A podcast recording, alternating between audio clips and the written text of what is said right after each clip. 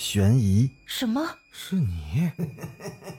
灵异，那个人他居然是飘过来的，他根本就没有腿。奇闻，三天后，警方找到了这辆三七五路公交车。惊悚，别过来！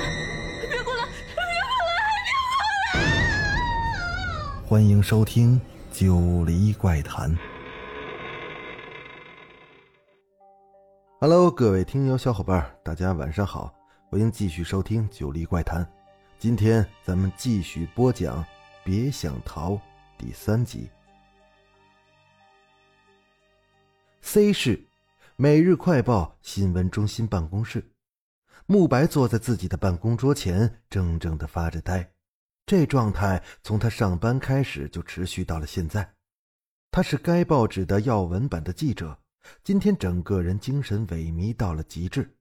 他的脑袋总是昏昏沉沉的，感觉要从脖子上掉下来一样。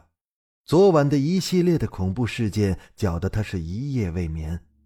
那个突然出现在卫生间镜子上的独眼，任凭他和若兰怎么擦，都擦不掉。然而，令人意想不到的是，天亮之后，那个独眼竟然自动消失了。自那个恐怖的独眼出现之后，他和若兰再也不敢入睡了，诚惶诚恐的在客厅里坐了一夜。正当他昏昏欲睡的时候，要闻部主编的一个电话把他叫了过去。有人爆料，在 C 市一个比较偏远的郊区发生了一起离奇的凶杀案。报社高层闻讯，马上把这个线索交给了要闻部，要求必须要弄到独家资料。明早必须是发头版，这条新闻的采访任务就落到了慕白的头上。慕白强打起精神，带上他的装备、数码相机、采访录音机等器材，便冲出了报社。由于案发的地点离市中心比较偏远，往返只有一路公交车。等慕白赶到车站时，他刚巧遇到了一班开往郊区的公交车。他赶紧的上了车，车上的人不多，去郊区的人本来就很少。慕白随便找了个座位坐了下去，不一会儿便昏昏沉沉的打起了盹儿。车子开得很快，迷迷糊糊间，慕白感觉车子停住了，他微微的睁开眼睛，有乘客半途下车。正当车子缓缓的启动时，慕白不经意间往车窗外瞥了一眼。在路旁的站牌下站着一个身穿红色裙子的女人，那个女人似乎有些面熟，但是一时又想不起在哪见过。她的脸色有些苍白，面无表情。当慕白的目光跟那个女人冷冰冰的目光接触的那一瞬间，慕白心头一惊，觉得她的眼睛就好像是一个深不见底的深渊一样，令人不寒而栗。车子马上就开快了起来，慕白转过头往后又看了一眼，发现那个女人依然是目不转睛的盯着他。他不禁的倒吸了一口凉气，心里涌起了一股莫名的恐惧感。慕白再也不敢打瞌睡了。此时车上只有三四个人了，车子已经远离了市区。慕白努力的回忆着刚才那个女人的脸。渐渐的，那个女人的脸越来越清晰，她的额头冒出了豆大的汗珠，心也在剧烈的跳动着。慕白的眼睛里一下子就瞪大了。刚才那个女人，正是昨晚梦里的那个红衣女人。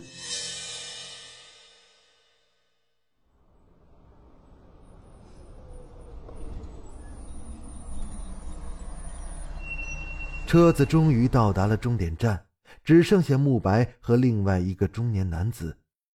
今天的天气异常的阴暗，天地是一片灰蒙蒙的，四周围都是一片荒凉的深秋景色。慕白看了一下表，已经是十点多了。他匆匆忙忙的赶往了案发地燕展村。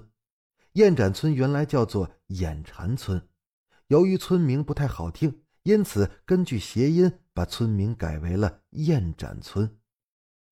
慕白赶到的时候，警察正在忙着勘察现场，许多村民在不远处围观。这个案子表面看起来并不算是什么离奇的凶杀案，只是一桩强奸杀人案。但是歹徒的作案手段太过于凶残，被害人是一位十九岁左右的年轻女孩，她的脸被利刃刮得面目全非，就像是被炸过的鱿鱼花一样，眼珠被挖了出来。只留下了个血洞，更为残忍的是，女孩的双乳不复存在了，阴部和腹部更是被歹徒捅得血肉模糊，惨不忍睹。看着可怜女孩面目全非的尸体，慕白对那个丧失人性的变态狂恨得咬牙切齿。他向警察表明了身份，取得了采访权。他对着现场拍了几张照片，并向一位警官询问了案子的情况。由于案情还在进一步的调查，所以警察没有向他透露更多的细节。他又采访了几位围观的群众，所获的资料也没有什么重要的价值。看来明天的头版是发不了了。慕白见实在是没有什么材料可挖了，便打算撤离。忽然，他想起了有一位儿时的朋友家就住在这个村子里，反正稿子明天才发，也不着急回去。于是他打算到那位朋友家去看看。这个村子虽然处于 C 市的郊区，但似乎没有沾到该市的光。整个村子还是比较贫困的，住瓦房的人比住平房楼房的人还多。慕白的朋友叫慕成风，他们俩是儿时的伙伴，在十几年前，他们同住在一个偏远的小镇上，后来不知是什么原因，都陆续的搬到了 C 市。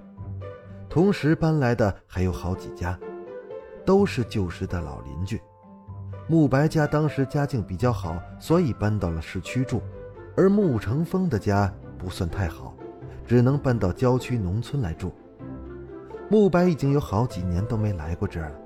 他记得慕成风家住在村北，他们家当时住的是瓦房。慕白问了村子里的人，才找到了慕长风的家。现在。这个家已经变成了一幢漂亮的两层小洋楼了。时值中午，他们全家人都在吃着午饭，看见慕白的到来，赶忙的请他进屋，拉着他入席室一块跟着吃饭。毕竟都是老邻居了，慕白也没有太多的客套，便坐下来跟他们一起吃饭。席间，慕白发现慕成风一家似乎有什么不愉快的事儿。每个人的脸上都是愁云密布、郁郁寡欢。饭后，慕成风拉着慕白来到了二楼自己的房间，他的神色显得异常的凝重。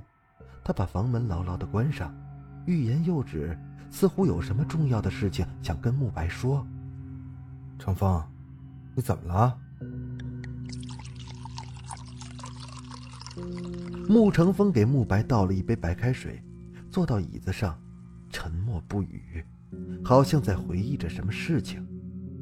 慕白不解地盯着他看，他喝着热水，颇有耐心地等着穆成风的开口，而且他从穆成风的眼睛里读到了一种深深的恐惧和巨大的痛苦。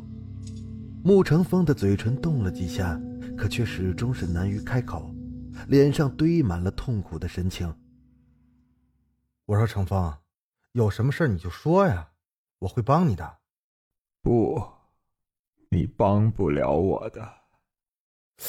究竟发生了什么事儿啊？你不说怎么知道我帮不了你啊？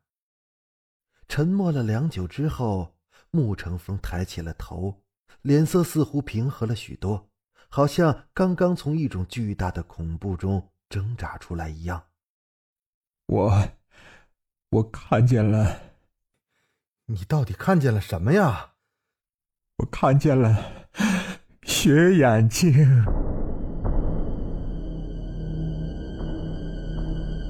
沐成风的话音刚落，慕白的脸色也变了。血眼睛三个字犹如一把锤子，重重的锤在了他的心上。他浑身一抖，手里的水杯掉落在地上，摔成了碎片。慕白强压住心里的恐惧和不安，故作镇静。你，你什么时候看见的斜眼睛？在哪看见的？此时，沐成风也恢复了冷静。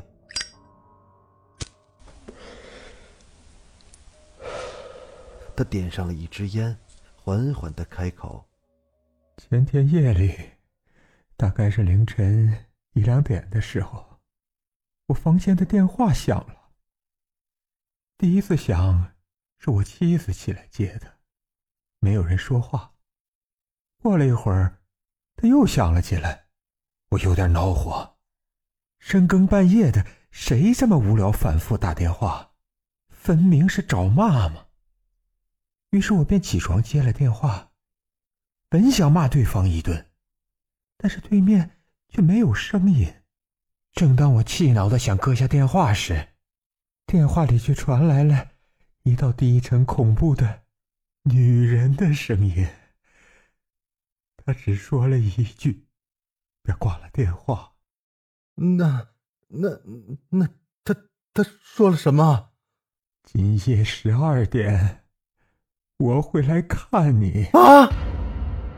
慕白呆住了，穆成风没料到慕白的胆子这么小，他心里嘀咕着：看你吓成这个样子，还说想要帮自己呢。当时我听到这句话的时候，也吓了一跳。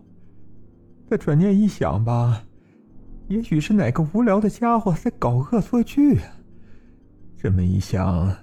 也就不怎么放在心上了，继续上床睡觉。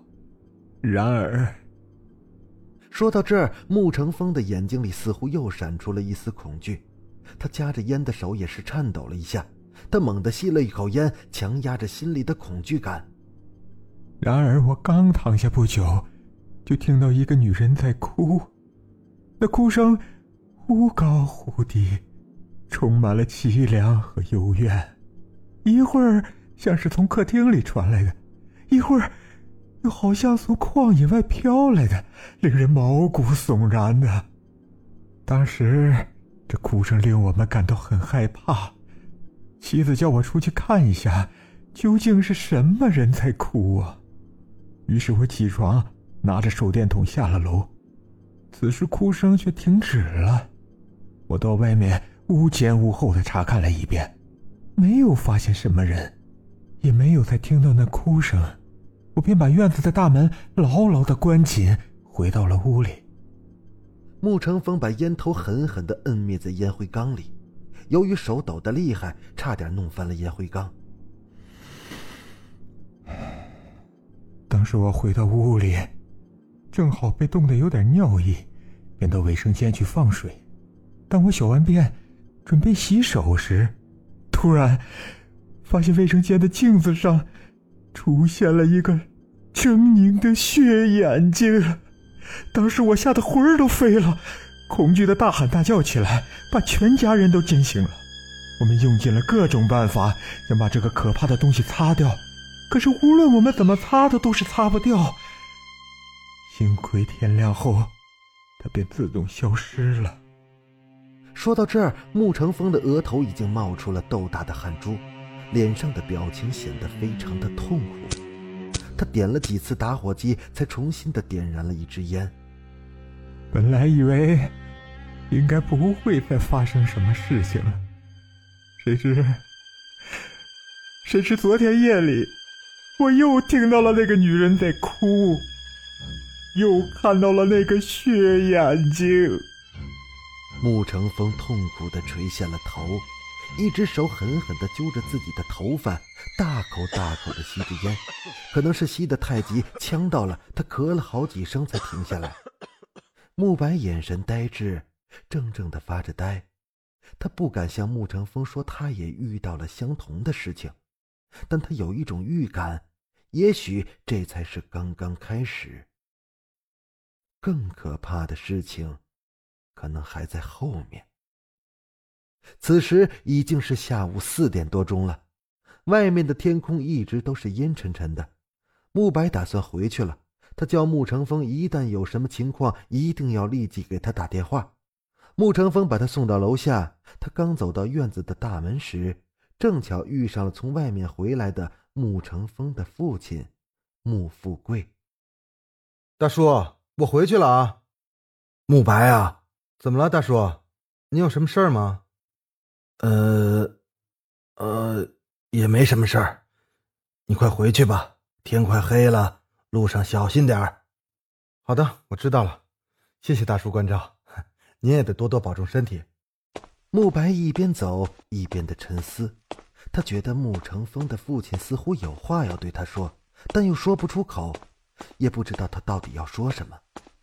当他走出了老远，再回过头来看时，他还能看到站在门口的那道身影。慕白来到了公路旁的候车亭下，此时只有他一个人了。深秋季节，夜晚似乎来得特别的早，还不到五点，天色已经是变得灰蒙蒙的了，天气似乎也是变冷了许多。慕白裹了裹风衣，向来路张望着，他期盼着公交车能快点来。他极力的压抑着，不去想那些恐怖的东西，但是脑海里总是不自觉的闪现出穆成风那痛苦的表情，那充满恐惧的眼神。他又想起了早上来时途中遇见的那个神秘的红衣女人，似乎她此时就躲在某个黑暗的角落里，冷冷的看着他。正当慕白徘徊不定、惴惴不安的时候，最后一班公交车。终于是来了，车停了下来，陆陆续续的走下了几个乘客，都是一些当地的村民。可当最后一个乘客缓缓的走下车的时候，慕白整个人都愣住了。